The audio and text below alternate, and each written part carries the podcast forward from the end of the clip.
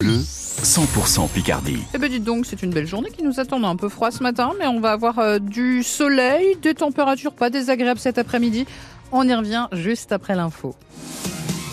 Jeanne Dossé, jour 2 pour la friperie, la solidaire à Amiens. Première application concrète du plan de lutte contre la pauvreté mis en place par la ville il y a une semaine.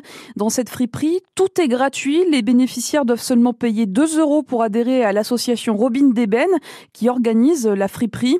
L'objectif est double, permettre la réutilisation de vêtements en très bon état et aussi donner un coup de pouce à ceux qui veulent faire euh, leur garde-robe sans puiser dans leur budget, Lison Bourgeois.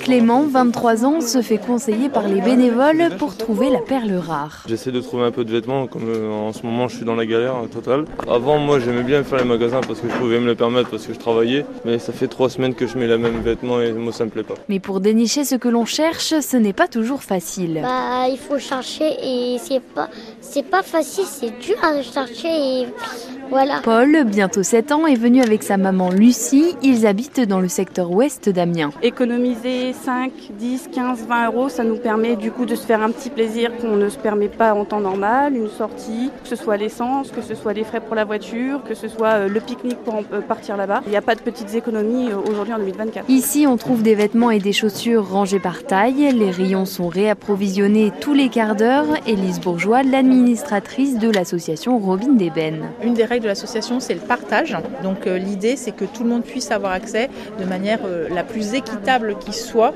et donc effectivement en fonction de son propre besoin. Les clients prennent presque autant de vêtements qu'ils le veulent, il faut simplement que tout rentre dans un sac cabas de type supermarché. Et sur cette friperie, une cinquantaine de bénévoles sont mobilisés tout ce week-end. Rendez-vous tout à l'heure entre midi et 16h, salle Daniel Leroy, c'est rue Simone Signoret dans l'est d'Amiens. À l'est de Péronne, un feu d'habitation cette nuit. À Roiselle exactement, l'incendie a démarré vers 1h du matin selon les pompiers de la Somme.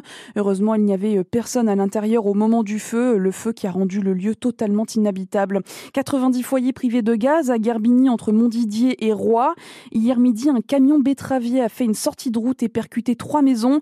Celle-ci était heureusement inoccupée au moment de l'accident. Il n'y a donc pas de blessés. Deux de ces habitations sont éventrées. La troisième est très fragilisée. 3 à 4 000 personnes réunies en Ariège en mémoire de l'agricultrice décédée mardi. Alexandra et sa fille de 12 ans, Camille, tuées par un automobiliste sur un barrage à Pamiers. Le conducteur qui a forcé le blocage est mis en examen pour homicide involontaire. Il se trouve en détention provisoire. Un rassemblement en mémoire des deux victimes a été organisé aussi hier après-midi à Beauvais dans l'Oise. Une centaine de personnes présentes. On y revient dans le journal de 8 heures. Ce drame qui en tout cas renforce la colère et la détermination des manifestants, dit notamment la FDSEA de l'Oise le blocage continue ce matin sur l'A16 entre Hardivillers au nord de Beauvais et la région parisienne. Mais globalement, les barrages sont levés un peu partout en France. Les éleveurs et cultivateurs soufflent un peu avant de démarrer une nouvelle semaine de protestation. Leur cible désormais, Paris et l'Île-de-France. Les agriculteurs de la Somme et de l'Oise se préparent à rejoindre ce mouvement. Et le mot d'ordre de l'opération, c'est faire monter la pression d'un cran, Claire Chaudière. Au programme, une opération d'ampleur, prévient-on, à durée indéterminée sur les grands axes routiers autour de Paris. Le réseau secondaire risque aussi la saturation. Sept points clés, notamment des péages, sont visés. Des agriculteurs franciliens, mais aussi de l'ensemble des départements voisins seront au rendez-vous, prêts, je cite, à tenir plusieurs jours et même au-delà. Premier risque identifié malgré tout par les organisateurs, celui de la sécurité après le drame de Pamiers. On est extrêmement responsable, on y réfléchit, assure un porte-parole Deuxième danger, celui de se mettre à dos l'opinion publique en bloquant massivement les travailleurs d'Île-de-France. La piste d'action spectaculaire, visuelle, des barrages, mais peut-être filtrant ou temporaire est donc également sur la table depuis le début du week-end.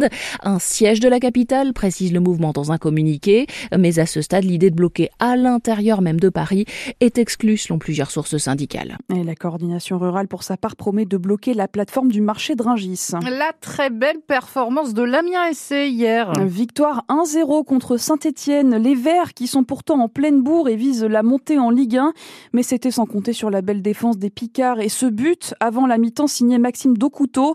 On l'entend dans Picardie Sport dans 10 minutes. Cette troisième victoire de suite permet à l'Amiens SC de grimper à la cinquième place du classement de Ligue 2 ce matin. Suite et fin de la 19e journée de Ligue 1. Six matchs au programme aujourd'hui, dont Montpellier, Lille, Toulouse, Lens ou encore PSG PSG Brest. Hier, match nul entre Marseille et Monaco. Nice qui conforte sa place de dauphin après sa victoire contre Metz. Et puis en handball, l'équipe de France masculine va aller chercher ce soir un nouveau titre européen, va tenter en tout cas. Les Bleus affrontent le Danemark à 17h45.